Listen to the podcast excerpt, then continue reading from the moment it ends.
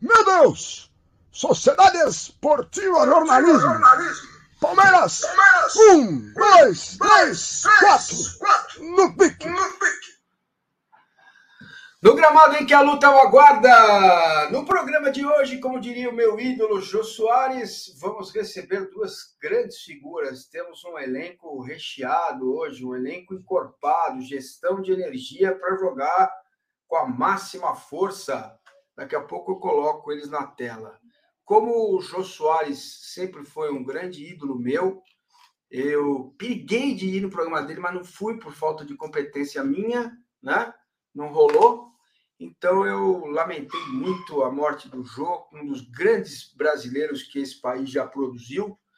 E além de tudo, como eu era gordo, então nós tínhamos uma identificação grande com o jeito de ser, o jeito de viver. Então todo o programa essa semana, quando eu estiver eu vou abrir com uma piada contada pelo Jô. E o Jô contou certa vez a seguinte piada: um sujeito desavisado tirou o olho de vidro, pôs para lavar, deixou no copo. E aí teve uma sede ali, tomou a água, engoliu o olho de vidro. O que, que aconteceu? Ficou constipado, ficou ali com uma certa dificuldade. Fez o que o indivíduo? Óbvio, claro, procurou um médico, né? Foi ao médico, chamou lá no proctologista, o proctologista falou: olha, o senhor fique aí na posição e tal, que eu vou observar. Pegou, começou a observar e falou: olha, o, o paciente falou: e aí, doutor, o que, que eu tenho? Não, o senhor nunca tinha visto isso. Faz 30 anos que eu faço esse tipo de análise e é a primeira vez que eu vejo um cu olhar para mim. Então, essa é a piada de hoje para a gente começar o nosso programa em alto astral com Leandro e a minha, Natália Ferreira. Como vai, Natália? Tudo bem? Ferrari? Como Ferrari, vai? sou quase Ferreira. Eu é... falei para o Abel, eu sou quase Ferreira. Eu é. gosto de dar um pitaco, eu gosto de dar uma cornetada, estou quase isso. Muito bem. Natália Ferrari, o massa das deles, né? Sempre trocando o nome dos entrevistados. Leandro e a mim, como vai? Dali Paulo Massini, Dali Ferrari. E se Abel Ferreira fosse o Jô Soares, Paulo Massini, quem seria o Bira? Ah, se o Abel fosse o Jô Soares, o Bira seria aquele, o primeiro assistente dele, né? Que faz os caras comerem vidro. Né? O João? É o João, né? João Martins, tá bom. É, muito tá bem. Sempre um o prazer, pessoal... Massá. Muito bem, Ingrid. O pessoal tá, tá perguntando aqui sobre com do William Ferreira. Daqui a pouco o William vai entrar em vídeo, porque hoje é aniversário da filha dele então, ele, obviamente, tem esse compromisso fundamental, né, de cuidar da, da filha dele nesse dia tão especial que é o, o, aniversário da filha do William. Então, mas o William deixou duas mensagens gravadas. Daqui a pouco a gente vai colocar a primeira falando a respeito do jogo, que ele deixou uma mensagem sobre o jogo contra o Goiás.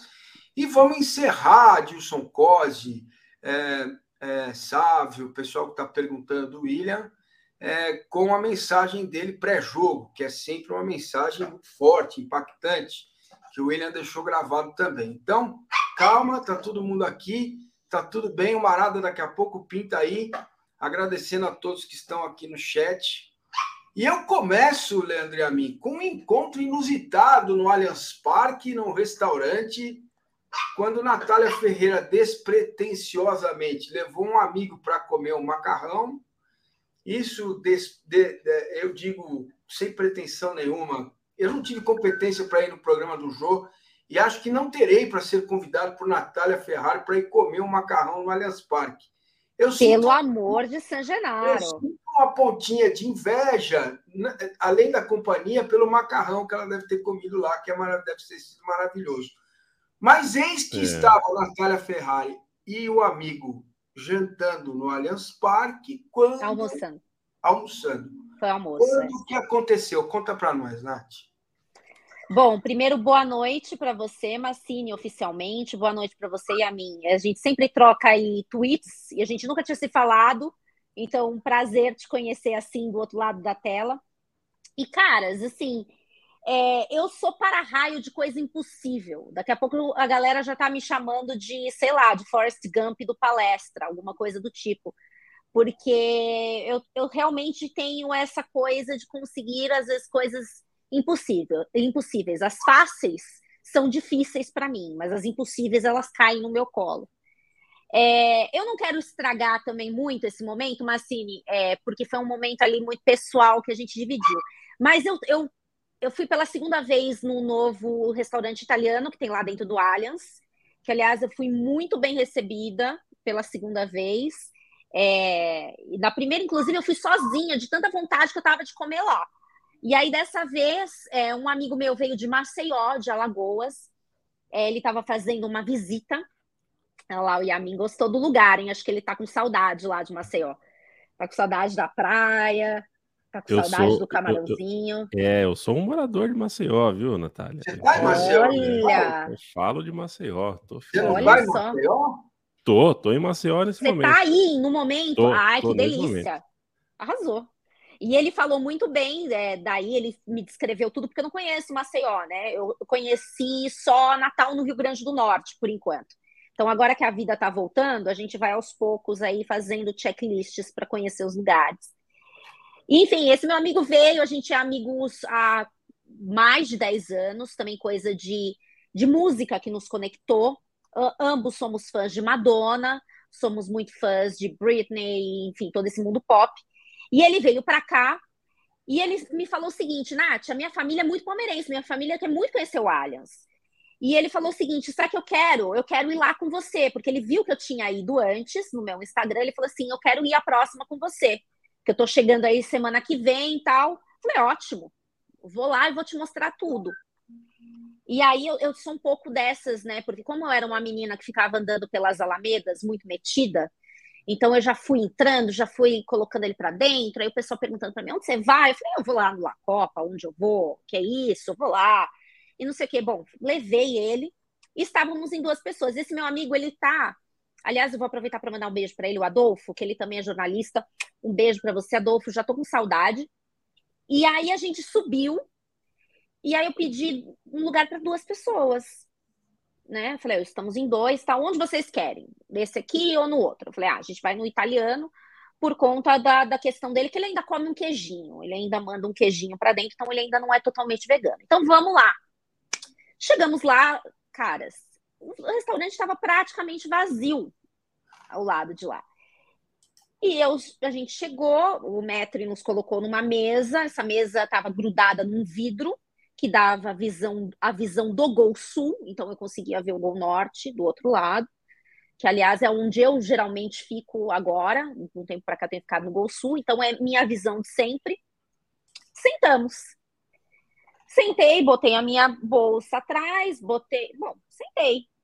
Olhei para a esquerda primeiro, para o campo, como com, com, o mesmo deslumbramento de sempre, mesmo estando lá duas a três vezes na semana. E quando eu olho para minha direita, Ana Ferreira. Ana Ferreira, as meninas, e mais é, outros membros da família, portugueses também, pelo, pelo sotaque. E ela ficou lá muito tempo, eles ficaram muito tempo. Eu fiquei com meu amigo também. E na hora que eu a vi, eu, eu dei aquela tremida. E eu falei pro meu amigo, eu falei assim, amigo, tá vendo essa mesa aqui do lado? São, são a família do Abel Ferreira.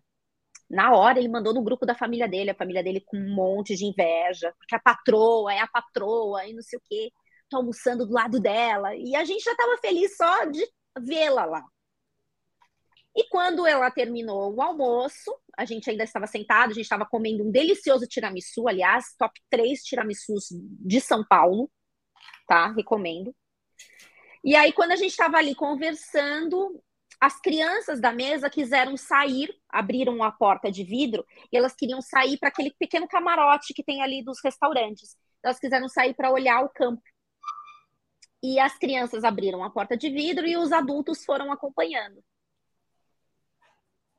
Assim, é, longa história de uma maneira curta tivemos uma interação, porque na hora que ela abre a porta, a Ana Ferreira vem, ela, aliás, acho que a, a parente dela que abre a porta primeiro, né? O pessoal que estava com ela. E ela é a última da fila. Então ela está esperando todo mundo passar para ela poder passar para o lado de lá. E eu estava imediatamente à frente dela. Ela olhou para mim, ela sorriu para mim, eu sorri de volta para ela. E ali nós tivemos um momento que o meu amigo jura que ela também ficou emocionada. Então eu vou, vou pegar a opinião dele, porque eu também estava bastante nervosa. É engraçado. Eu já entrevistei muita gente sendo jornalista, muita gente muito grande, mas quando mexe com o nosso coração, parece que é uma coisa diferente. E eu não vou detalhar toda a nossa interação, mas foi uma interação muito bonita. É, foi muito genuína da minha parte é, e da parte dela também. É, extremamente simpática, sorridente, muito mais bonita pessoalmente, muito mais do que por fotos. Eu achei ela belíssima, é, uns olhos bem marcantes. E naquele momento a gente sorriu uma para outra como se a gente se conhecesse há mil anos, assim. E eu só quis saber se ela estava bem, se ela estava feliz, se eles estavam gostando todos. E tivemos uma interação ali. No final eu só disse para ela: Olha, acabei de te conhecer, mas nós somos família.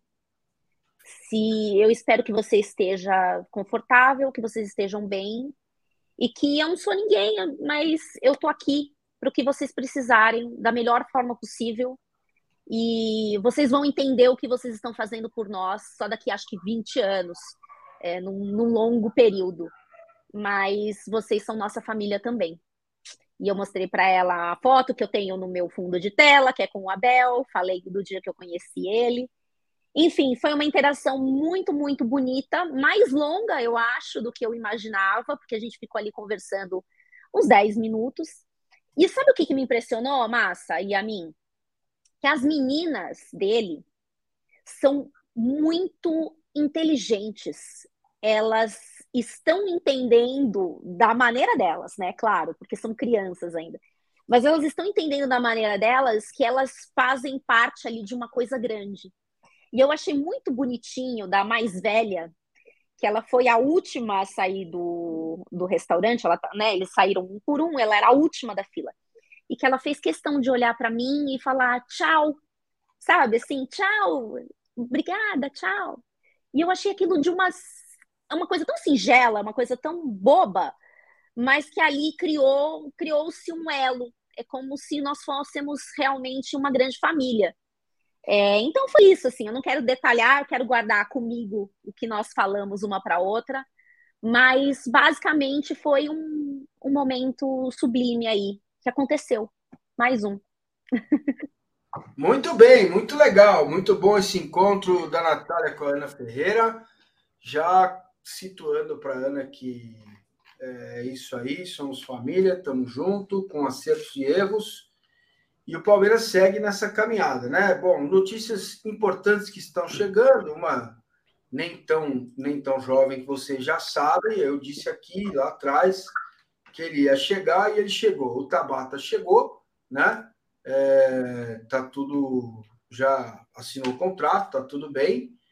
O que é, e também tem uma informação importante, terminou agora uma votação no Conselho Deliberativo do Palmeiras 190, 215 conselheiros compareceram à, à votação, 199 votaram pela redução dos vitalícios. Então, agora, 10 votaram contra e 6 ainda se abstiveram. Impressionante, 10 ainda votaram contra.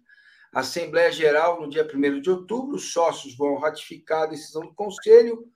É, é uma proposta tímida, mas que ajuda a diminuir essa indecência que é ter vitalícios em qualquer lugar do mundo. Se não tem vitalício, não tem vitalício em lugar nenhum do mundo, né? E não tinha que ter também no Palmeiras. É ex-presidente, olhe lá. Mas é um passo meio que tímido, mas que vai na direção de um de um Palmeiras um pouco mais democrático, né? Com um aumento aí de 90 conselheiros para serem eleitos a cada quatro anos. Aumenta o número de conselheiros, diminui o número de vitalícios, certo? O Ageu Fontes está me perguntando quando que eu vou trazer, meu querido, a Ana Ferreira para uma live. Pô, quando ela quiser, seria um sonho tê-la aqui e o Abel também. O Abel não fala com ninguém, mas vai falar. É...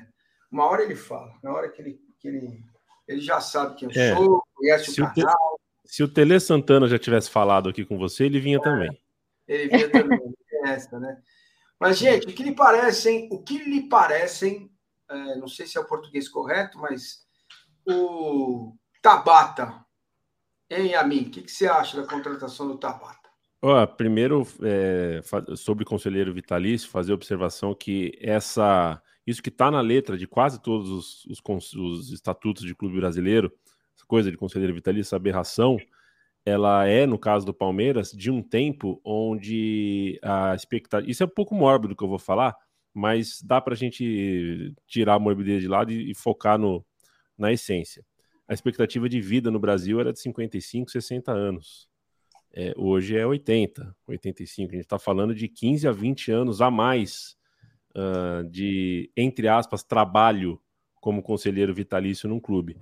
É, não dá mais, é, é, insustentável, é de uma outra realidade. Hoje é absolutamente anacrônico você manter um conselheiro vitalício num futebol que maneja o orçamento uh, que hoje maneja e que tem a estrutura que hoje tem.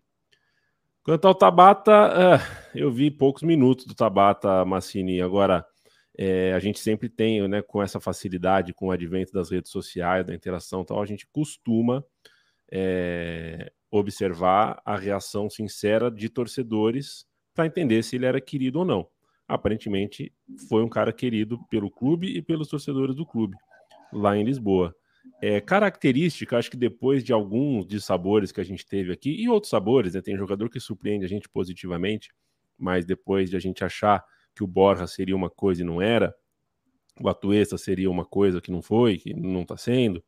É, eu vou esperar para ver 5, 6, 10 jogos para confirmar se as características que se fala que ele tem, ele consegue colocar aqui no futebol brasileiro, que é um futebol um pouco diferente, com um pouco mais de espaço, com uma temperatura um pouco maior, com mais né, temperatura ambiente, com mais viagens, com menos treino, com menos descanso. É, nada que ele já não saiba, porque é daqui, cresceu nesse país, mas é, cara que vem de fora, eu tô tendendo a esperar um pouquinho para ver. Muito bem, Nath. E aí, o Tabata, o que, que você pensa? Olha, eu estou na mesma do Yamin, é o que eu sei do, do Tabata. Foi olhando as redes sociais, eu vi que ele gosta de atacar nas, nas costas dos laterais, o que pode ser muito, muito útil para o Abel Ferreira. É, ele também costuma costurar por dentro, ele é um cara que tem o drible. É claro, baseado no que a gente viu e no que a gente sabe. É, quando o Yamin fala, por exemplo, do Atuesta, o Atuesta veio da MLS. O, Tabata vem do futebol português, que é um pouco mais, eu diria que é bem mais é, desenvolvido taticamente e disciplinarmente também. Então, o Atuesta, eu acho que a gente ainda vai ter que ter um pouco mais de paciência com o cara, porque ele está se habituando agora. Aliás, eu fui, eu tava, eu vi o gol que ele fez. eu fui, eu tava. É, então, foi um gol muito importante que eu acho que até pode dar aí uma confiança para ele daqui para frente. É, o Tabata também, o que eu sei é que ele era da categoria de base do Atlético Mineiro, né? O Murilo era, acho que é uma coisa assim, né? O Murilo era do Cruzeiro, se eu não estou enganada, e eles eram amigos já. Eh, meio que de infância, meio que de, de adolescência ali. Isso também vai ajudar na ambientação, né? Apesar que as informações que eu tenho de dentro do elenco do Palmeiras é que esse elenco é muito acolhedor, que é um elenco muito bom para se trabalhar, né? Eu acho que até por isso que algumas questões pontuais aí foram resolvidas pela comissão técnica. É, hoje é um elenco enxuto, mas é um elenco muito útil é, nas posições. Eu acho que é isso que é importante. E o mais importante, Massa e a mim, eu acho que é preparar esse cara realmente para ser versátil e para fazer o que o Scarpa vai nos deixar aí, porque o Scarpa vai nos deixar aí no final do ano. Então, é, eu acho que não vai estar tá na mesma na mesma prateleira, obviamente que não, né? Porque o Scarpa ele estourou mesmo agora em 2022, né? Já vinha jogando muito bem, nas outras, uh, nas outras temporadas, mas ele estourou mesmo como grande craque neste ano. Então vamos ter, ter, ter, paciência, vamos ver como ele vai nos jogos, é, principalmente em jogos é, em que ele for a opção, né? Quando o Scarpa não puder jogar, enfim. É, eu acho interessante, eu acho interessante. Eu acho que essa comissão técnica ela sempre procura por características é, muito específicas. E o Tabata passa por esse crivo. E ele vem do futebol português que eles conhecem como ninguém. Então, eu me rendo. Muito bem. Santos e Coritiba, um a um. O assunto que vocês querem que eu fale é sobre Puma e Palmeiras. Tem informações, vou falar sobre isso mais para frente. Peço para vocês deixarem o like, se inscreverem no canal e peço que vocês se inscrevam neste link que eu acabei de colocar no chat, que é o Cortes do Massa. Nós precisamos completar aí um número de bastante seguidores e depois Quem diria, um mês, hein? é, e um mês para poder ter, né?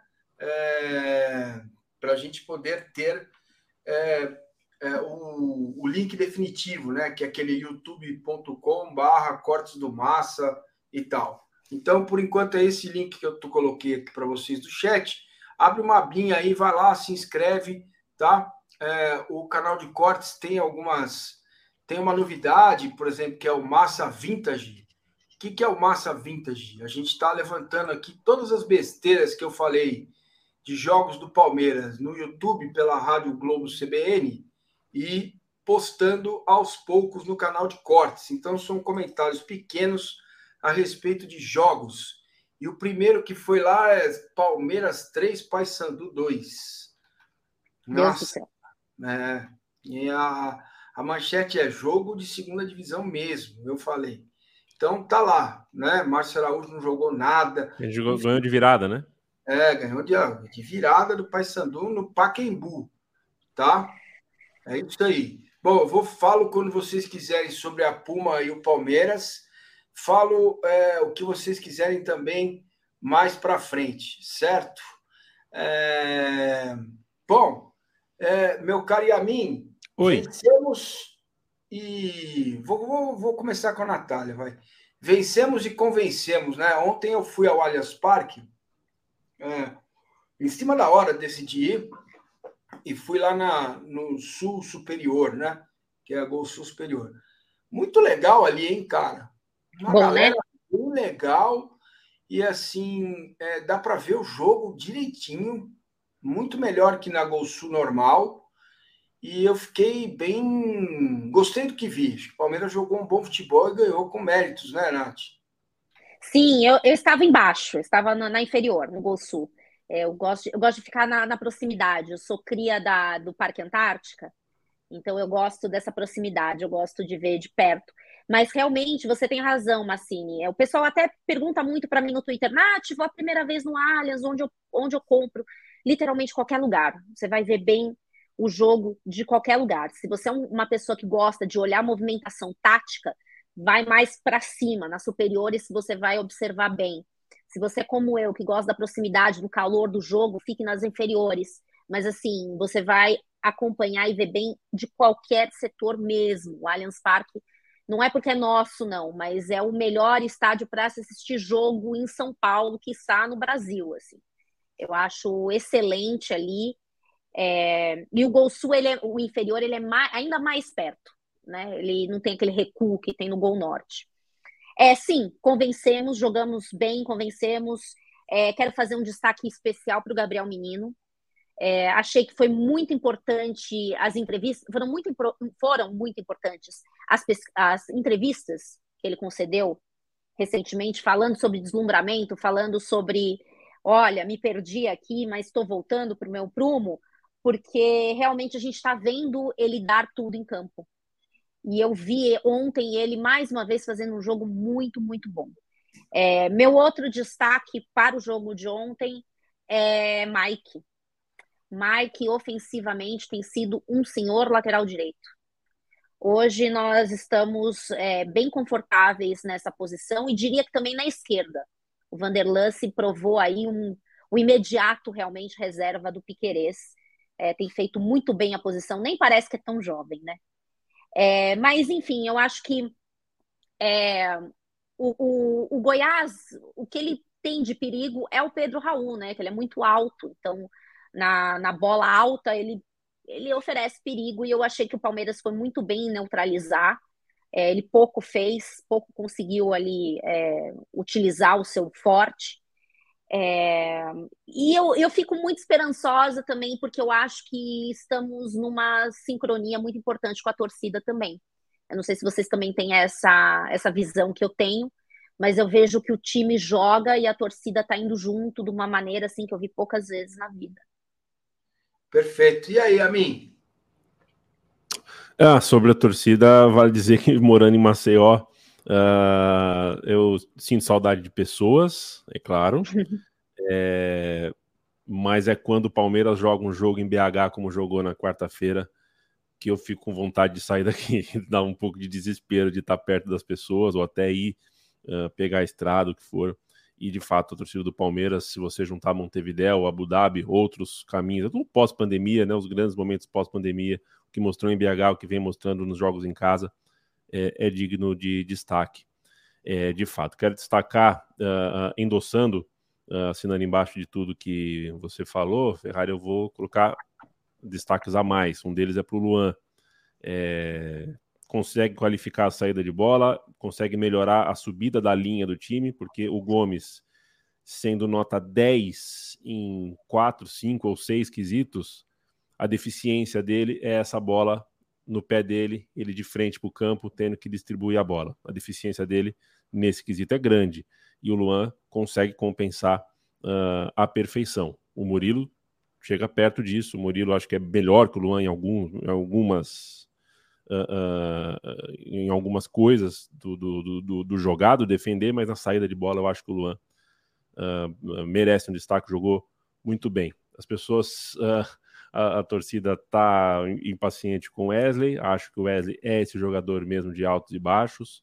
Ele foi antes de jogar no Palmeiras, né? Quando estava emprestado para o Vitória, esse jogador também de altos e baixos, perdeu um gol muito grosseiro no começo da partida, que poderia ter custado caro caso demorasse para sair 1 a 0.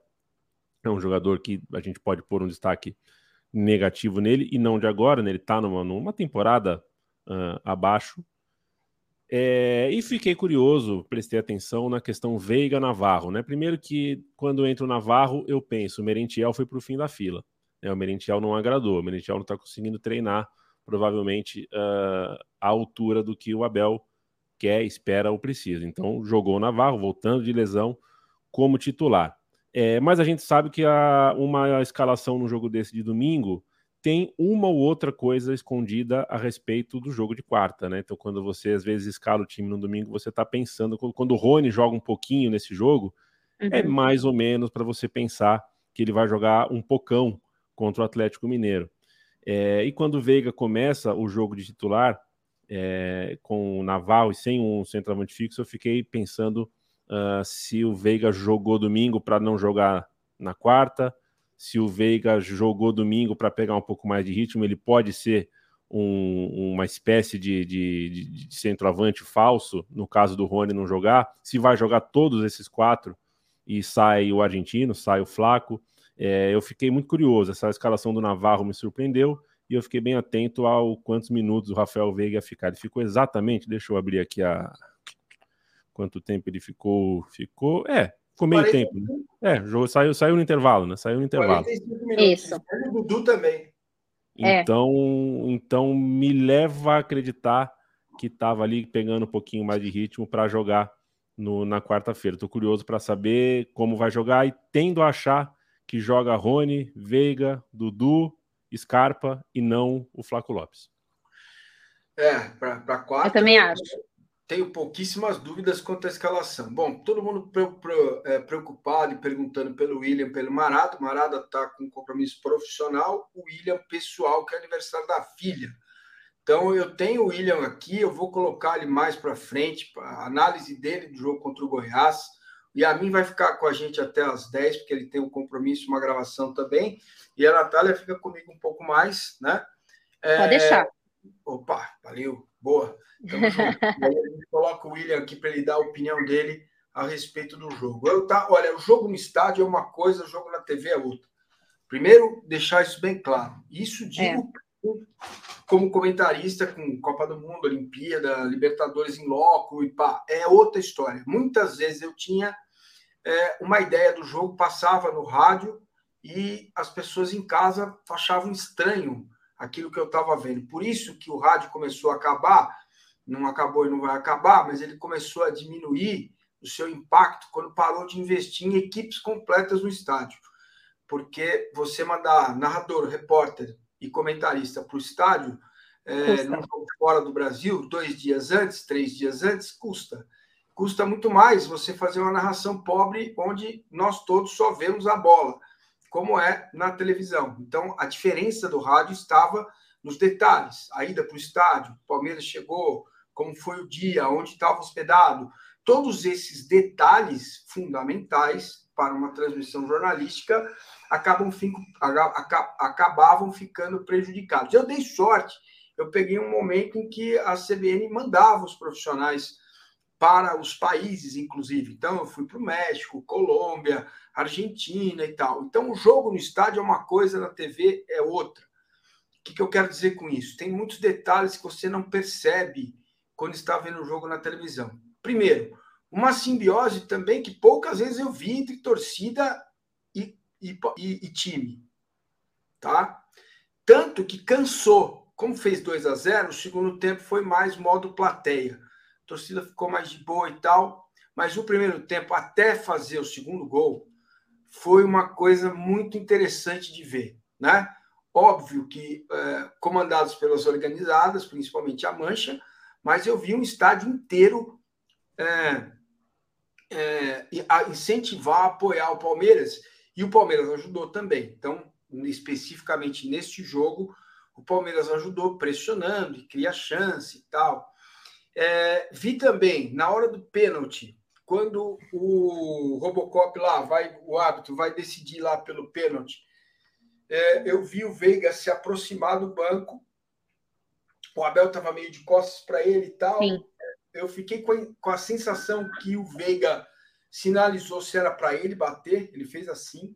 Eu não sei se ele está dizendo eu vou bater ou se ele estava dizendo é para eu bater. Eu não, eu não sou adivinho. Ele afirmou, porque ele pegou a bola já antes da marcação. Isso. A bola falou, embaixo do braço. Exatamente. E aí, o banco de reservas, todos os jogadores do banco foram é, incentivar o Veiga. Esses detalhes a gente não vê na televisão. Na TV. No máximo, o repórter pode contar e curtinho, porque não tem tempo para nada. Então, assim, isso deixou, me deixou bem impactado e com a certeza mesmo, cara, de que todos somos um. Não sei se vai ganhar título, mas que esse time vai dar em trabalho, vai incomodar. É muito legal, foi muito bom de ter visto e percebido esses, esses detalhes. E agora eu quero falar sobre o Wesley. Eu vou mandar fazer umas canecas, viu, Nath? Eu ainda é. não tenho frase para você, mas tem uma coisa boa que eu fiz na vida. Eu é. gosto umas frases. Não alimente os animais, é boa. É, é. é o Yamin também, eu tenho uma legal. O nosso doce homem do Tacape. Olha que legal. Olha! É, a fotinha do Yamin com o Tacape na mão e ele de meia. Se ele permitir, porque, Natália, você sabe que eu, como ele, nós trabalhamos de meia. Ele trabalha de meia. É, eu não estou usando meia agora, porque a farofa, a minha cachorrinha que acabou de chegar, ela gosta é. de umas mordidinhas nos dedão, né? É então, mesmo. Ela está sendo educada. Então, hoje eu estou de tênis porque ela está com os dentinhos muito afiados e, e, e, machuca, né? Bom, vou até anotar essa frase que ela saiu agora, Yamin. Como é que é mesmo? Você lembra? Já esqueci, ó. O, o doce homem do Tacap, é isso? É. Pois, hein? Que, que poético, né? Não é bonito? Fala bem. Muito bonito. É. Ó, você aí que tem empresa que faz caneca, pode chegar junto aí, que tem Não Alimente os Animais. E a mim, o Doce Homem do Tacap. O usei muito. o Homem do Povo. Certo? Usei, é. muito, usei muito nas minhas conduções de podcast por aí. O, o, eu gostei, espero que vocês tenham gostado, que era uma marca registrada sua nos fins de jornada na CBN. Olha só, verdade. Cara, Bem sério? lembrado. Vou, eu, vou, eu, vou, eu vou passar a encerrar minhas lives com esta, com esta frase. Leandro, Leandro a mim, ó, eu gostei. Eu tenho que anotar, porque velho é foda, eu esqueço. eu gostei. Espero que vocês, vocês também tenham gostado. Também tenham gostado. Olha aí, que legal. E aí tem uma do Wesley. Vou botar a fotinho do Wesley e falar: só eu aqui para não comprometer vocês, tá bom? É. Pensa, Wesley, pensa, pensa, só um pouquinho, filho, só pensar um pouquinho, entendeu? Porque ontem ele abusou, cara. Ele teve três oportunidades claras, numa delas ele perdeu dois gols num só. Aquele é. lance que ele chuta, a bola bate no Veiga, ele perdeu o gol uma vez. Aí volta para ele. E ele chuta de novo e manda a bola lá no, no outro parque, né? perto lá da Praça Silvio Romero, mas não é possível, mano. Pô, não é possível. É aqui na vizinhança. Ah, e assim, a, galera que estava com ele na coletiva lá, ele falou sobre o Wesley, né? O Abel. Ele falou assim: ah, o Wesley fez tudo o que precisava fazer e tal, tal, errou na finalização, mas vem cá, ele é atacante, velho. Sabe? Uma dessa é uma bola de Libertadores aí, você perde uma vaga. Você acha, o Yamin já falou que acha que é isso aí mesmo. Nath, ele pode evoluir? Sabe qual é o problema, Massa? É, a gente vem é, vendo é, uma geração das crias da academia que dão muitos frutos muito rapidamente, que eles ficam muito confortáveis e eles vão e eles arrebentam. Mas a gente não pode esquecer que esses meninos são meninos, né? E que eles vão oscilar. Eu acho até normal que os mais experientes também oscilem de vez ou outra. Claro, eu não sou nenhuma, né, não sou nenhuma hipócrita, eu estou vendo o que está acontecendo com Wesley, eu estou vendo ele perder muitas oportunidades. Ele toma às vezes decisões erradas, mas eu acho que isso também passa muito pela cabeça, pela ansiedade de querer concluir o lance, de não ter aquele momento de pensar, né? a gente fala, pô, é só jogador correndo atrás da bola, e não é bem assim. Hoje o futebol requer muito mais do que só isso, inclusive tomada de decisão rápida. Isso é uma coisa que você adquire com o tempo, você adquire com a experiência. É, claro, o Wesley precisa melhorar na finalização. Eu sugiro até, olha lá, eu sou Ferrari, não sou Ferreira. Mas eu sugiro que ele treine mais as finalizações, porque uma dessas finalizações foi praticamente um tiro de meta. Foi muito ruim. E aí acaba, o pessoal acaba ficando impaciente, né? Aquela galera que o Felipão gosta de chamar de turma do amendoim. É, que, aliás, eu fui, fui fadada ali. Fui fadada ali. Mas é, ainda sobre o Wesley e sobre é, tudo isso, eu acho que é, é aquilo, é a malandragem, é a tomada de consciência rápida que tudo isso se adquire com o tempo, inclusive obediência tática. Por exemplo, a gente estava falando do Navarro, né? O Yamin falou do Navarro. Pô, não entendi direito, o Navarro, o Merentiel foi para a última da fila. Eu acho que não necessariamente, eu acho que a gente vê as coisas muito é, verde no branco. E talvez não seja assim. É, talvez tenha um porquê. Eu vejo, por exemplo, o Navarro. O Navarro também tem pecado muito nas finalizações. O Abel explicou, explicou isso na coletiva, Nath. Ele falou. Exato. E na dúvida se dava mais uma oportunidade para o Navarro ou se colocava o Merentiel. E ele optou em dar mais uma oportunidade para o Navarro. Que, então. se tecnicamente não foi brilhante, correu, hein? Correu. Aí que eu ia chegar. O Abel prefere os caras que correm e que dão tudo em campo é, do que um cara que é um gênio, é um gênio e que não vai contribuir para o coletivo. Eu vejo o Navarro indo e voltando muitas vezes, e taticamente ele é obediente. Ele é um cara que entendeu taticamente o que o Abel quer dele. Agora é uma questão de evoluir na questão mesmo de fazer o que deve ser feito, que é finalizar melhor, que é cabecear melhor, porque ele também tem, tinha isso de muito forte no Botafogo, né? É, o, o seu poderio aéreo. Então eu acho que isso também se vai com o tempo. Claro, o time está muito ajustado, massa, né, Yamin? O time é muito. É, é, é, uma coisa muito bem formada, um time muito cascudo. Então, quando um ou outro oscilam ali ou não dão tudo que eles podem dar, você acaba nem percebendo, acaba virando uma coisa de uma importância muito menor. E isso se deve ao coletivo, que no final das contas está funcionando. E é o que importa. Perfeito. Muito bem, meus amigos, eu preciso falar agora, muito importante, do OneFootball. OneFootball é o melhor aplicativo de futebol que você pode encontrar aí. Você pode baixar o OneFootball, o link está aqui na descrição. É de graça, você vai encontrar tudo sobre Libertadores, Campeonato Brasileiro, Copa do Brasil e sobre a nossa grande paixão, Sociedade Esportiva Palmeiras. Todos os times, jogadores e gols, o link você encontra na descrição, OneFootball é muito bom. Se você não conhece, baixa aqui pelo canal, que você não vai pagar nada, você tem um futebol no seu celular e vai, quando você estiver por aí dando rolê, ou quando você for almoçar em algum lugar, vai aparecer uma notificação e você vai ficar bem informado. O OneFootball é um aplicativo muito bom. Todos os times, jogadores e gols da Sociedade Esportiva Palmeiras você encontra no OneFootball, certo? O link está aqui na descrição do vídeo. Ó, é, é... Aqui, pô, o pessoal tá dando. É... O Carlos mandou uma mensagem aqui, ó. É... Meus caros, existem várias formas de manifestar inteligência. O Wesley é acima da média na inteligência corporal, um dos maiores dribladores há anos do país, além de ser nosso e da base, tem que apoiar. Carlos, ninguém quer desapoiar o Wesley. Muito tá... pelo contrário. E, nem eu, e nem eu tô chamando ele de burro, eu tô pedindo para ele pensar um pouquinho antes de definir a jogada. Entendeu? Fala aí, amigo. Não, é, acho é, é só importante é, é, que esse é um tema, assim como a, muitas vezes a gente usa que uma vitória foi heróica, e a gente não está falando que as pessoas em campo lá salvaram a vida de pessoas e acharam a vacina uh, do, do, da, da Covid, nem quando perderam, né, sabe? A gente usa termos às vezes bélicos, termos às vezes uh, que são hipérboles, né? São exageros da verdade.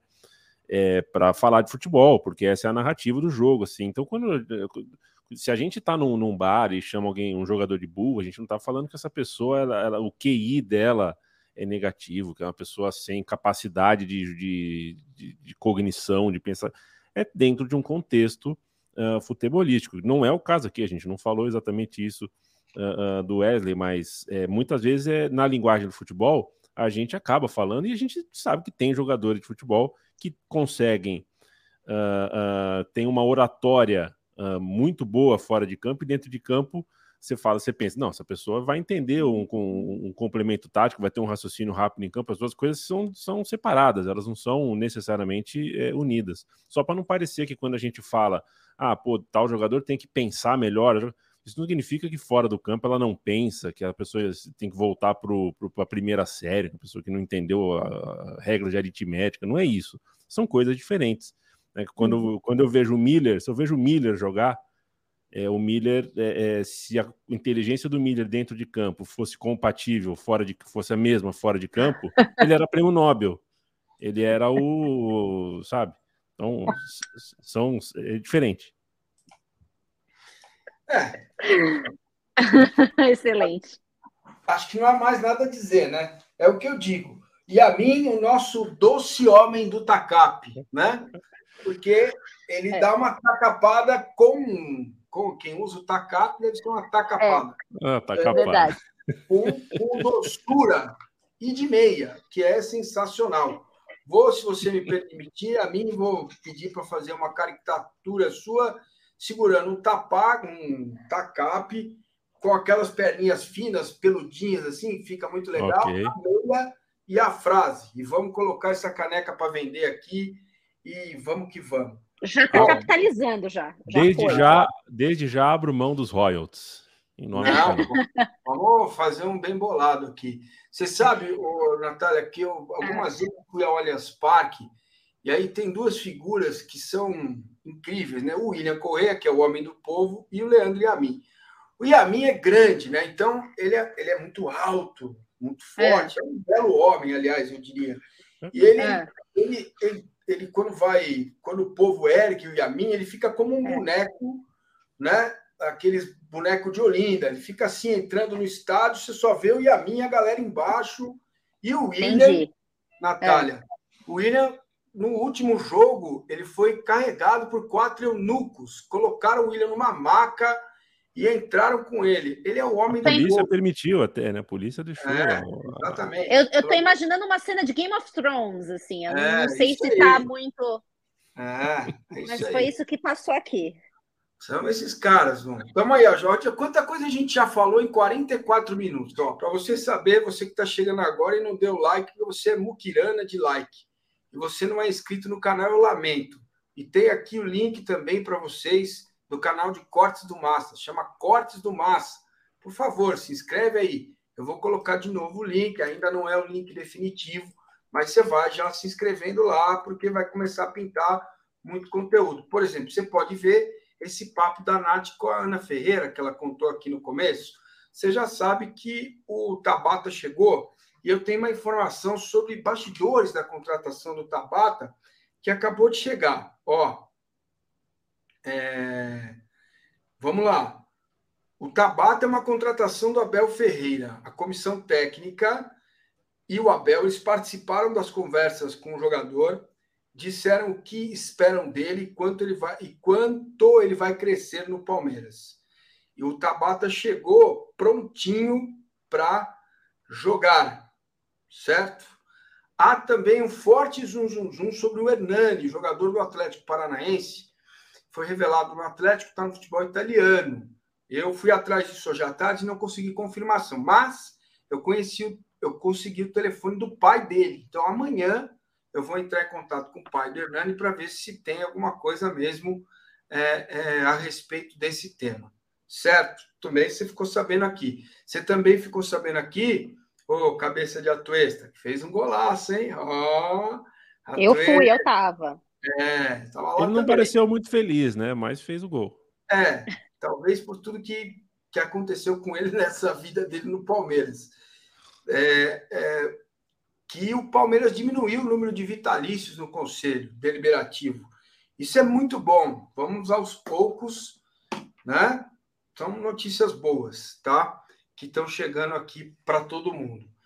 É, bom, 46 minutos de live, 9h50. O Yamin tem mais 10 minutos com a gente e eu quero aproveitá-lo com a, uma projeção para quarta-feira, né? Porque eu acho que tem muita coisa em jogo quarta-feira, sabe, Yamin? Porque o Palmeiras está a 90 minutos de ir para uma semifinal, mais uma, e depois, cara, são três jogos de levantar mais um título de Libertadores. Eu entendo que cada um tem sua preferência, né? cada um sabe o que quer, gosta de um campeonato, gosta mais de um, mais do outro. Enfim, tudo isso eu também entendo.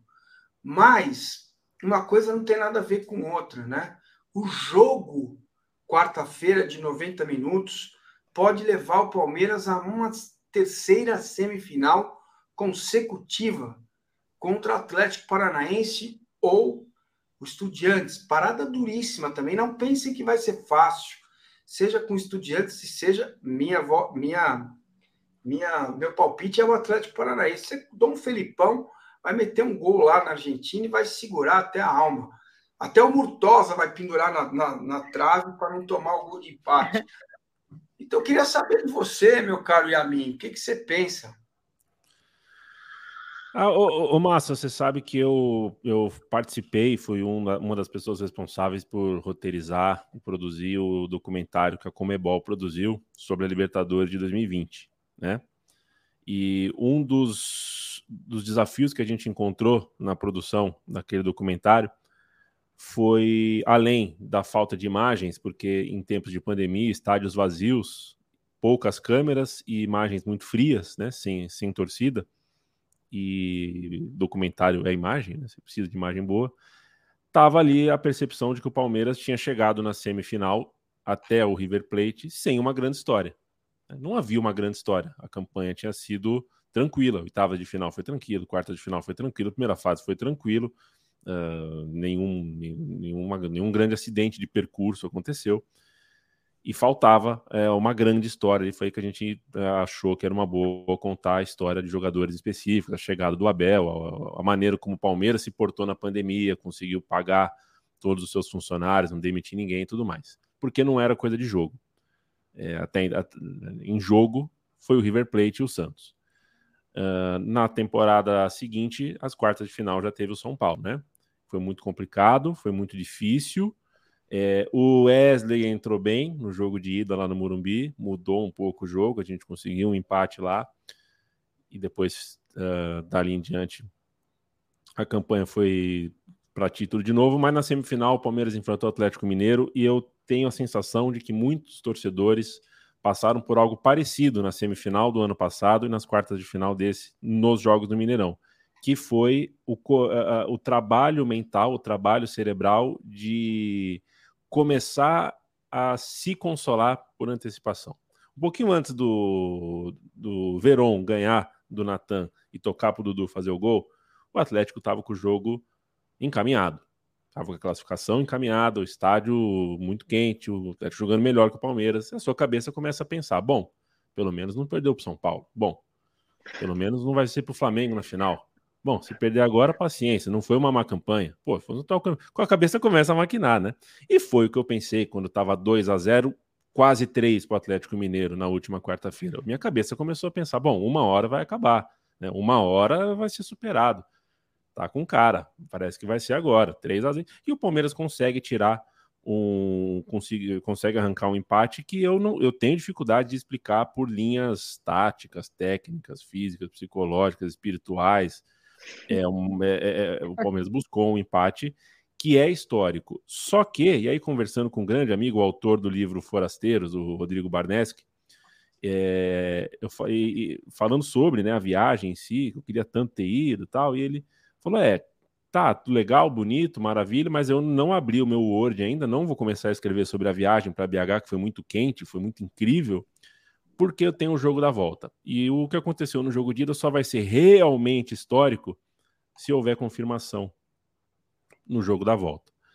E é uma confirmação mais difícil do que, do, do, que parece, pelo jeito. Eu vi o Hulk dar entrevista ontem, depois do, do, do, Atlético perder o jogo. Ele falou sobre falta de humildade e falta de alguma outra coisa que ele detectou no time, no, no time dele.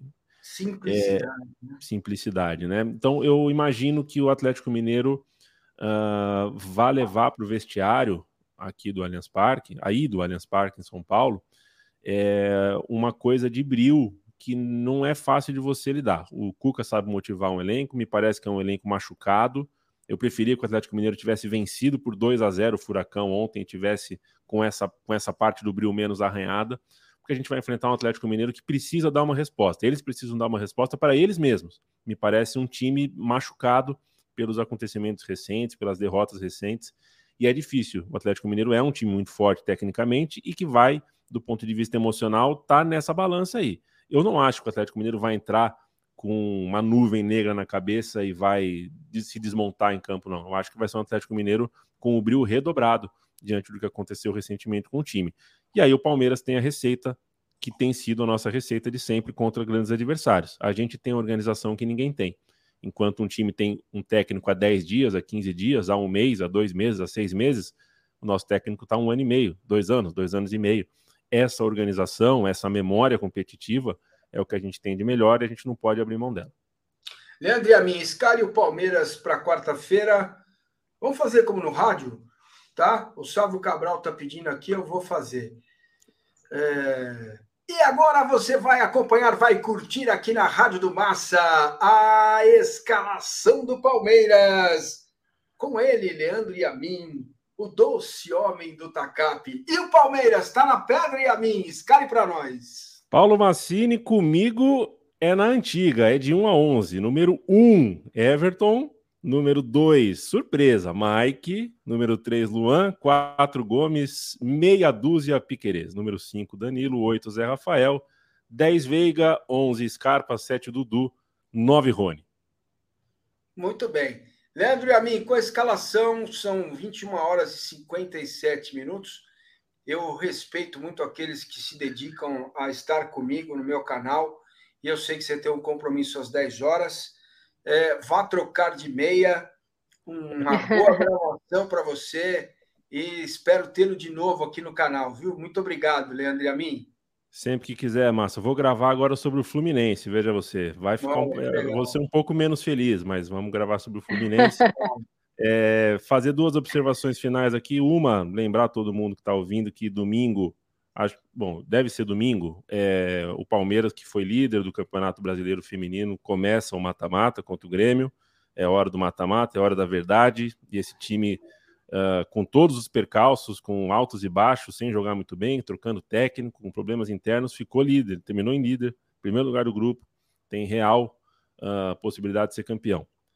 E uh, fazer uma doce recordação, hoje é dia 8 de agosto, aniversário de um Campeonato Paulista que faz toda a diferença na nossa história, porque o Gomes fez um pênalti no último segundo do jogo. Oh, e se o Corinthians ganha aquele campeonato, uh, talvez muita coisa fosse diferente na história do Palmeiras ali para frente. Talvez a gente não tivesse o Gomes, talvez a gente não tivesse a primeira Libertadores, que não nos levaria para a segunda Libertadores. Talvez muita coisa fosse diferente e foi. Uh, quanto mais passa o tempo, com certeza não foi a maior conquista da minha vida, com certeza não foi o título mais importante da minha vida, mas foi um título depois de seis ou sete meses sem pegar um elevador dentro de casa. Então é um título que me emociona muito, porque foi o título que eu gritei seis meses de, de solidão.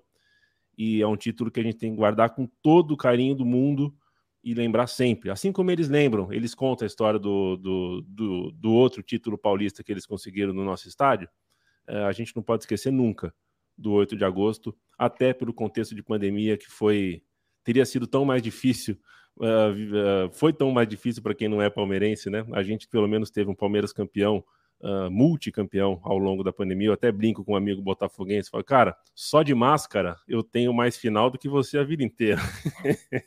Coitado, não ofensa com o botafoguense de graça, mas é isso. É, a gente tem que lembrar com, com muito carinho dessas coisas. Uh, gosto de efemérides, gosto de você, Paulo Massini. Natália, que prazer conhecê-la uh, aqui na câmera, falando é. contigo pela primeira vez. Uh, a gente terá outras Obrigada. oportunidades. E chamou, eu tô aqui, massa, pelo tempo que vem, tá bom? Muito bem, esse é Leandro e a mim, o nosso doce homem do TACAP. Valeu, meu amigo, boa noite, muito obrigado. Valeu. Viu? Fale da Valeu, e a mim. Color, certo? Valeu. Isso aí, é, beijo. Timaço do Fluminense. Valeu. Bom, Natália Ferrari, me resta, me resta não. Hum. Me resta, só me resta. Fazer? Eu é. quero que você escale, escale. o seu Palmeiras para quarta-feira. Vamos eu fazer vou, eu vou... Vamos fazer. Então você vai, chama, chama que, eu, que eu dou. Vamos vai, vamos lá. Muito bem, amigos da Rádio Massa, chegou a hora. O Palmeiras está escalado com ela, Natália Ferrari. O Verdão está na pedra. Escale o Palmeiras, Nath. O Palmeiras vem com o Everton no gol. Na lateral direita, Mike. A dupla de zaga, para mim, é Gomes e Murilo, e na lateral esquerda, Piquerez. No meio, Danilo e Zé Rafael, fazendo ali o meio de campo.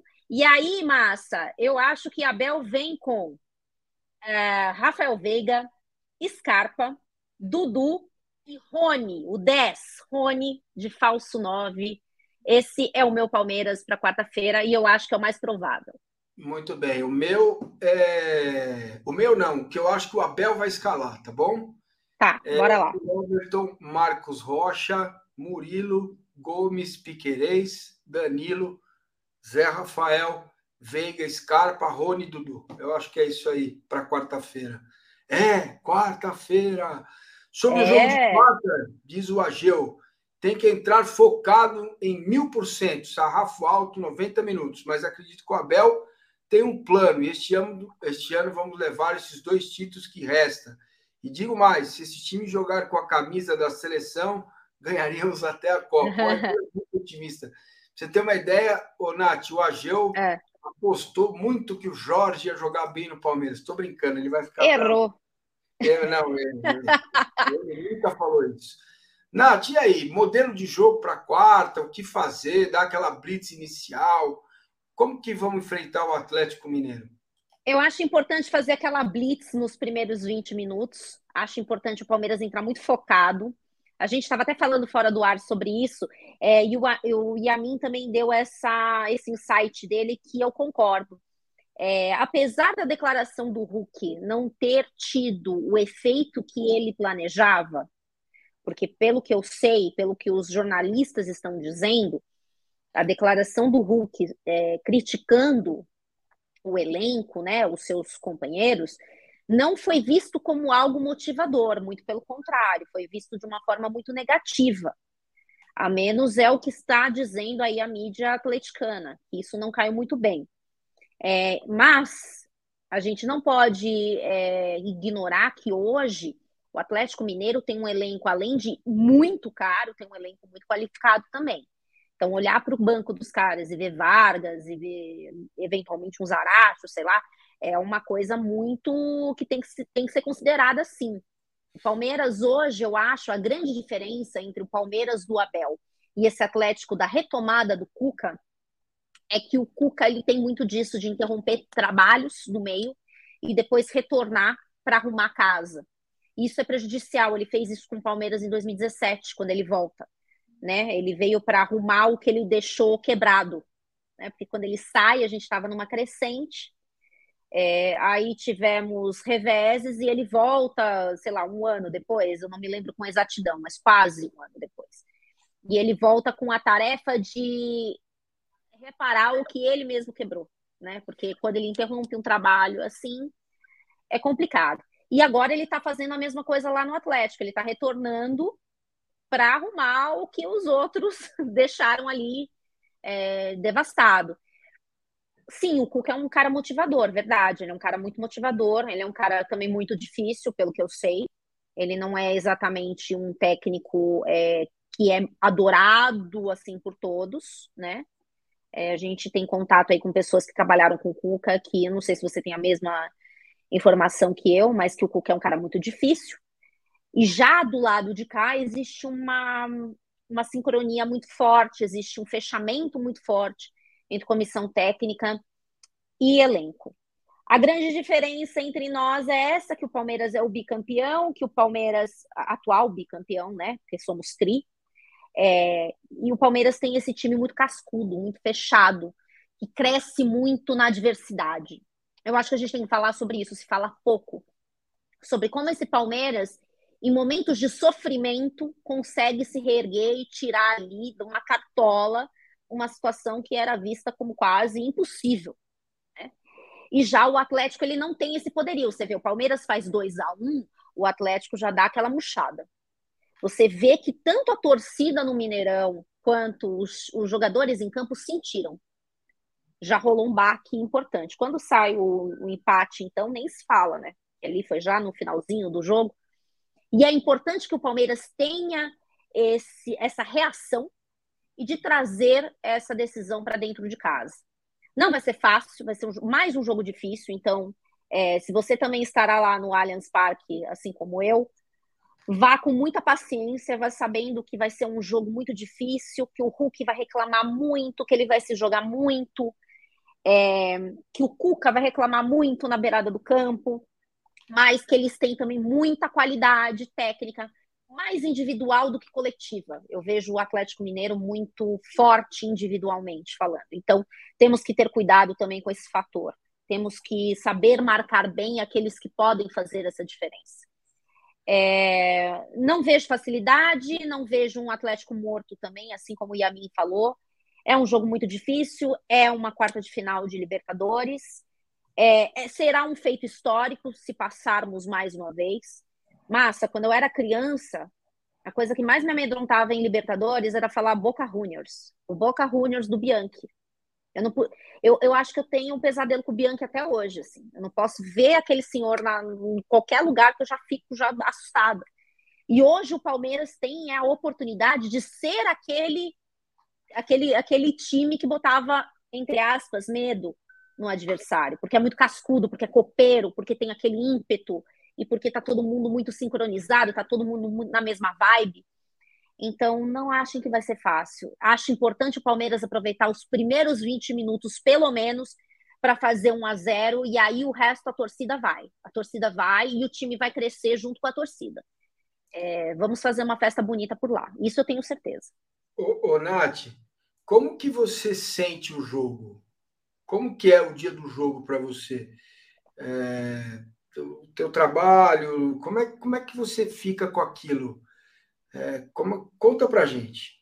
Conto. Olha, eu trabalho hoje, atualmente, eu trabalho com TI. Então, é, eu trabalho de casa e eu atendo pelo horário da Califórnia, porque a minha empresa é baseada, é sitiada lá na Califórnia.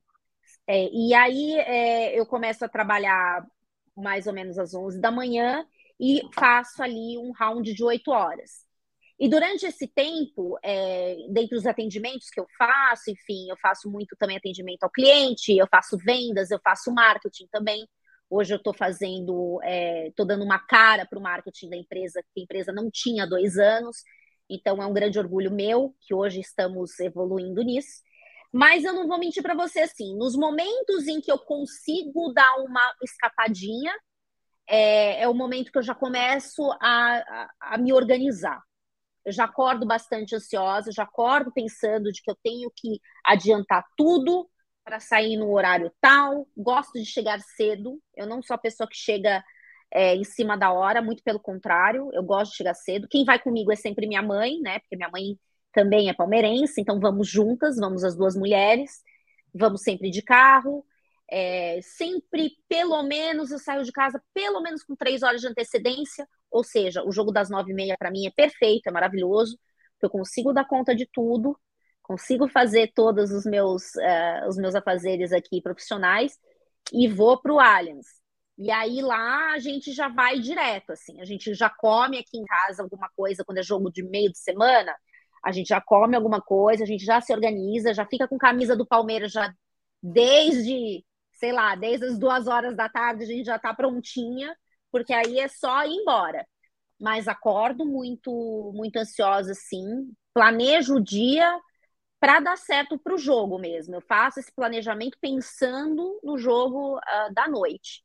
E para mim também é muito gostoso, Massa, porque dá aquela quebrada para mim na, na semana. Porque minha semana é sempre muito estressante com oito horas de trabalho na frente do computador. Né? E eu falo em outra língua o tempo todo, então o cérebro fica naquele piloto automático. E quando a gente tem a possibilidade de sair no meio da semana para ver jogo do Palmeiras, parece que dá aquela relaxada, parece que acha aquela paz, assim. É muito louco, né? É tipo o budismo do Abel, né? A mesma coisa que eu, assim. Parece que relaxa, mas a gente tá nervoso por dentro, não tem jeito. É, mas é por aí, assim. Eu planejo o dia de acordo com o jogo. Muito bem. O Weasley chegou atrasado e está dizendo, mas hoje não é o Palmeiras 1, 2, 3, 4, é a live dos apoiadores. Chegou atrasado, né, Weasley? Você chegou atrasado, então eu digo para você: hoje é o Palmeiras 1, 2, 3, 4, com um elenco reforçado. A Natália e a mim esteve conosco. E ó, quem está aí, ó, quem vai dar a opinião dele sobre Palmeiras e Goiás. Se liga. Um beijo aí para todos que estão no programa, Assine, todo mundo que está aí hoje. É, hoje eu não vou conseguir participar por um motivo muito especial, é simplesmente aniversário da minha filha, uma palmeirense que eu coloquei no mundo e é fanática e já está acostumada a ser campeão, isso é ótimo. Não está acostumada a perder, o que é bom também. Então, pessoal, vou querer contribuir aqui um pouco, olhando um pouco o jogo de ontem e já projetando quarta-feira, vi muitas boas notícias, olhando especificamente ontem. Uma delas é o Mike. Eu achei que o Marcos Rocha fez uma das piores partidas dele né, pelo Palmeiras. O Marcos Rocha não é aquele que erra praticamente tudo, e eu acho até que estou sendo leve com praticamente, ele errou bastante, errou muito. Não só o pênalti bobo, mas deu um monte de assistência para o Zaratio, o Keno fez o que quis. Tem um pouco de mérito do Keno, mas tem também ali. Marcos Rocha não estava no dia de Marcos Rocha. O Mike entrou muito bem no, Mineirão. Ontem fez um golaço. Para mim, foi o melhor em campo por ações defensivas e ofensivas. Curiosamente, depois do golaço ainda faltou um pouquinho de confiança, senão ele terminaria o primeiro tempo com dois gols. Ele adiantou um pouquinho, tentou o cruzamento que não deu certo já no fim do primeiro tempo. Eu não sei, viu? O Mike marcou bem o Bruno Henrique lá em Montevidéu. Pode ser que ele marque bem o Keno, por que não? Eu, sinceramente, apostaria no Mike no lugar do Marcos Rocha. Insisto, o Marcos Rocha não é aquele do Mineirão. Mas foi muito mal e é óbvio que o Cuca vai insistir ali no que em cima dele. Por que não o Mike?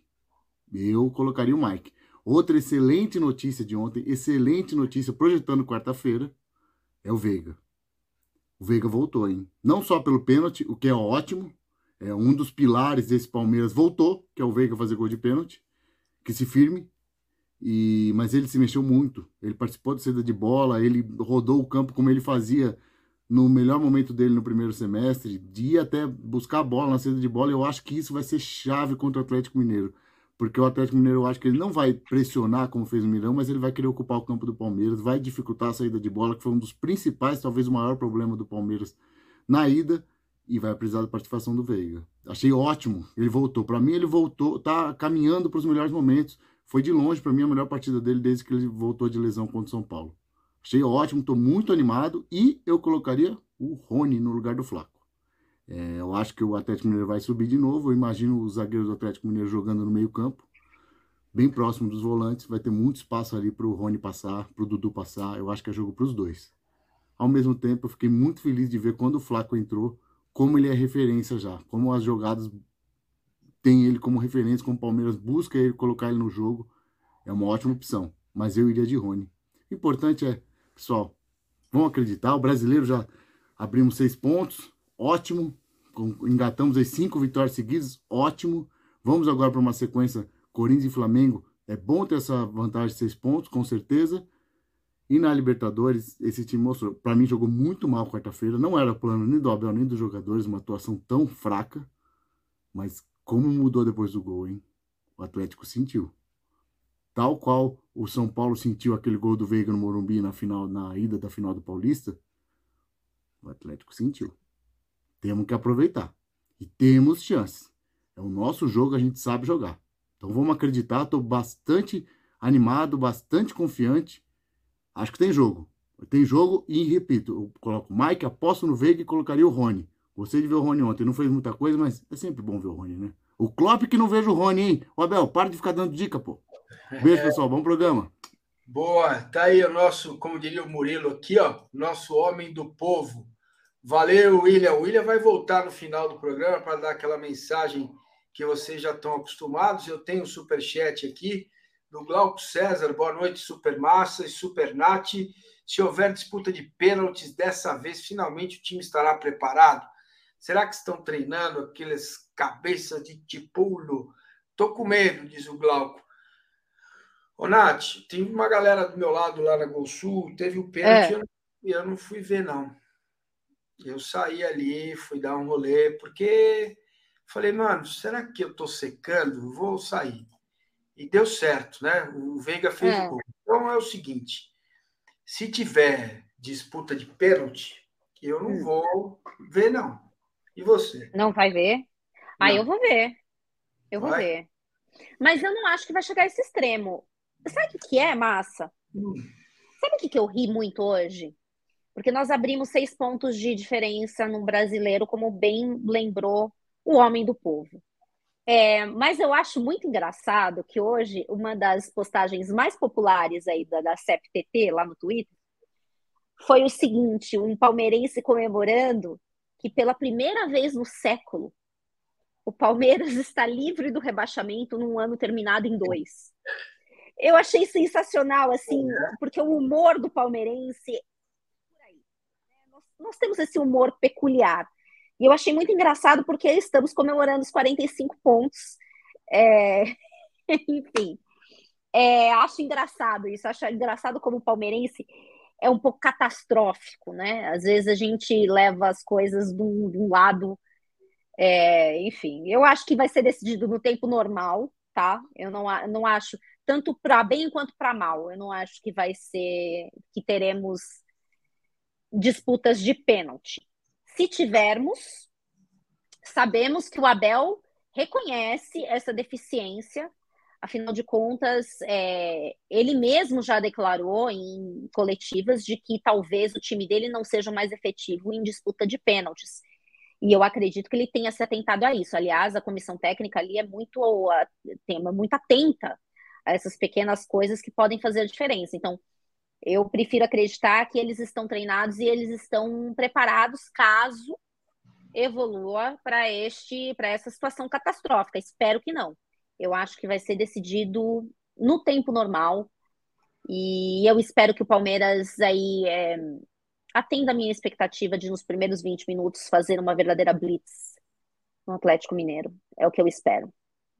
Muito bem, Nath. Natália Ferreira, muito obrigado pela sua participação mais uma vez. É, volte sempre, a casa é sua. Um beijo do gordo, muito, como diria Jô Soares, muito obrigado. É, eu vou continuar mais um pouquinho aqui para encerrar com esse bando de cabeça de atuesta aqui. E, e você pode descansar, que eu sei que amanhã é pauleira, né? Amanhã é pauleira. Muito obrigado. Muito obrigada, viu? Muito obrigada pelo convite mais uma vez. Pessoal, me sigam no Instagram, arroba Ferrari Natália, com TH. Agradeço o seu follow, agradeço mais uma vez o carinho. E nós estaremos de coração. Eu sei que vocês estavam com saudade da minha catchphrase dos tempos de TV Palmeiras. Nós estaremos de coração. Eu fui. Valeu.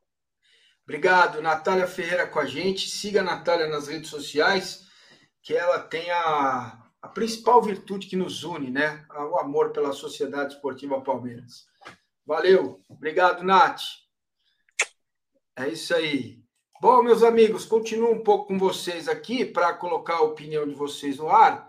O Carlão, meu apoiador, mandou um superchat, eu agradeço. Pênalti, os pênaltis serão na final contra o Malvadão. Nem brinca. Vamos chegar lá primeiro. Márcio, Nath, boa noite. Se o Palmeiras venceu o Corinthians, Flamengo e Fluminense, estará com o título brasileiro encaminhado. Domingos. Aí sim, né?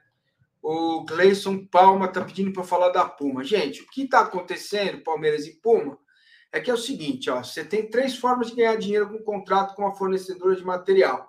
Primeiro, a permuta, que é o material que a Puma te serve para você vestir seus jogadores. Ponto. Comissão técnica, base, feminino, tá aí. Essa é uma questão. Segundo, é quanto que a Puma paga para colocar a marca dela no Palmeiras. Beleza? O corpo está fechado e tal. O contrato vai até 2024, é isso aí. Terceiro, quanto que o Palmeiras ganha em porcentagem do que é vendido pela Puma? Você não acha nada da Puma para comprar. Entendeu? Quase nada. É camisa não sei o que, branca não tem. O agasalho do Abel não tem. Custam os olhos da cara, não tem. Nada tem. Não tem roupa para gordo. Mano, então teve aí, mas estão conversando e tal. Mas, gente, é, é, é, eu não discuto e nem falo de matérias de outros profissionais. O Danilo Leveri é muito bom e a matéria dele é boa, tá? mas eu duvido que o Palmeiras vai romper o contrato com a Puma. O relacionamento do Palmeiras com a Adidas é de sempre. E eles se falam, claro que se falam. Ah, como é que estão indo as coisas e tal, não sei o quê. Não tem nada a ver. Neste caso, não tem nada a ver com o fato do diretor de marketing do Palmeiras ser o Everaldo é, ser estatutário ou não. Neste caso, há sim um desconforto do Palmeiras que na opinião do Palmeiras, o Palmeiras poderia ganhar mais dinheiro vendendo mais produtos da Puma. Tá? Então, essa é a explicação que eu recebi do Palmeiras. Ok? Certo? Então, é isso. Aí, ó, o Gleison está dizendo, falta de tamanho, tá complicado. O Glauco, fui ver o preço da blusa azul, 600 reais. E é isso, gente. Entendeu? É, é isso, tá? Então, meus amigos, é, tá aí. Essa é a, a, informação, aquilo que vocês queriam que eu falasse. Entendeu? Vamos lá, vou ficar mais um pouquinho com vocês, mais três minutinhos, e vou encerrar com o nosso William Correia. Né? Nosso William Correia que é, hoje não pôde vir aqui, o, o, Marada também não conseguiu. Ó, dá uma olhada na cara dele. Tem alguém aí que não está acreditando. Ó, ó. Vocês confiam, vocês confiam, hein? William, segura aí, fio. Você vai falar daqui a pouco. Olha a cara dele, ó. Vou deixar até a cara dele aí para a gente encerrar o programa com ele, hein? Tá bom? É... o Ricardo está dizendo que o Palmeiras vai romper com a Puma e vai é, assinar com a Rino Ceronte.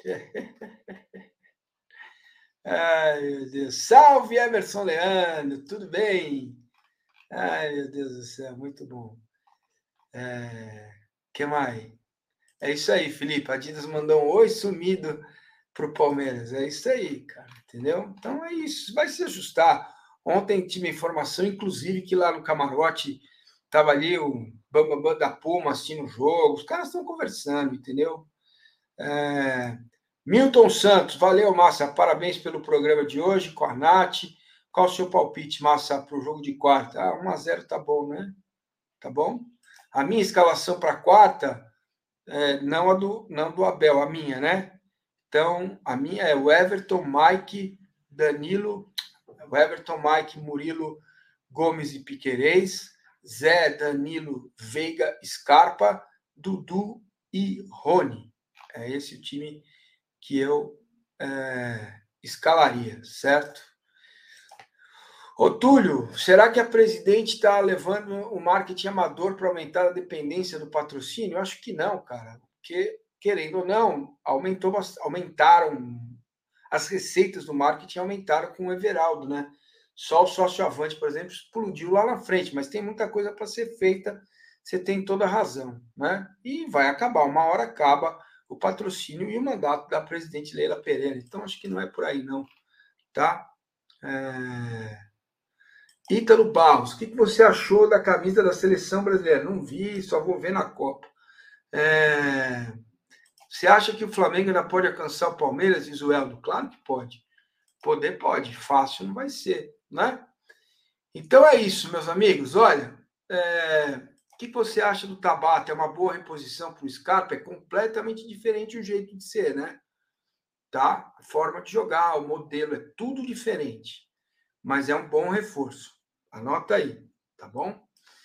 Meus amigos, um grande abraço, boa noite. Até a próxima edição do Palmeiras 1234. Amanhã tem Jornal do Meio-Dia com o Rodrigo Menezes. Quarta-feira tem pré-jogo, Jornal do Meio-Dia, pré-jogo, pós-jogo, certo? Quinta-feira tem Jornal do Meio-Dia, live dos apoiadores. Sexta-feira, Jornal do Meio-Dia, live das Minas, da Paola Fábio, da Drica Machado. O Pablo Mandiaterra está perguntando do Hernani. O Hernani é outro bom volante Tá? Ele não é um, um carregador de bigorna, é um jogador que tem qualidade. Vejam o gol que ele fez na final Atlético Paranaense Coritiba em 2016. Golaço, bate falta, jogador de boa qualidade. Eu estou com o contato do pai dele aqui, não consegui falar hoje, vou tentar amanhã. Tá bom? Um beijo para vocês. Boa noite. Fala aí, William Correia! E tem alguém aí que não está acreditando? Mas acho que não, hein? Tô vendo aí no olho de vocês que vocês confiam, hein? É, aliás, um, um, parabéns à torcida do Palmeiras. Fiquei muito feliz com um ponto. Na semana passada teve um 2 a 0 em Itaquera e já tem gente cantando título de Libertadores na ida das quartas de final. Nós somos os atuais bicampeões e eu não vejo essa soberba na maioria dos palmeirenses, em quase todos. Não vejo. Parabéns porque a gente não sobe no salto, a gente sobe no pódio. É isso que é o Palmeiras. E eu, você tá confiando, hein? Você aí falando jogo difícil, lógico que vai ser difícil. Pô, prepara o coração, vai ser difícil, vai ser complicado pra caramba. Não, não, não vamos passar por cima assim do Galo atropelando, não. Não vai acontecer. Vai ser difícil. Mas vai dar. Você confia? Sério? O time não precisa nem jogar bem. Jogou muito mal quarta-feira. Fez um gol. O Mineirão calou. Imagina no Allianz. Você que vai pro Allianz, eu vou. Você que vai, canta, grita. O nosso estádio é perfeito. O som fica ali. Você que não vai, faça exatamente a única coisa que a gente pode contribuir e que contribuímos para tá, estarmos vivendo esse melhor momento da história do Palmeiras. Acredita. E é para acreditar. Acredita mesmo. Acredita. Vai sem duvidar. Vai dar certo. Não interessa o que vai acontecer no jogo. Vai tudo reverter e vai dar tudo pra gente. A gente saiu de um 2 a 10 jogando mal. Fizemos 2 a 2 Se o Dudu ainda faz aquele gol, tá 3 a 2 e ele vai fazer esse gol, vai ter gol do Dudu e vai ter classificação. O que a gente viu o Boca fazer no começo dos anos 2000, com ajudas que não temos, e o River agora, somos nós, cara. Nós estamos indo para, tomara, se a gente classificar, para a terceira semifinal seguida, a quarta em cinco anos. A América do Sul inteira respeita a gente. O Brasil contesta e que continue contestando e vamos passar. Acredita! Vamos, porra! Avante, palestra!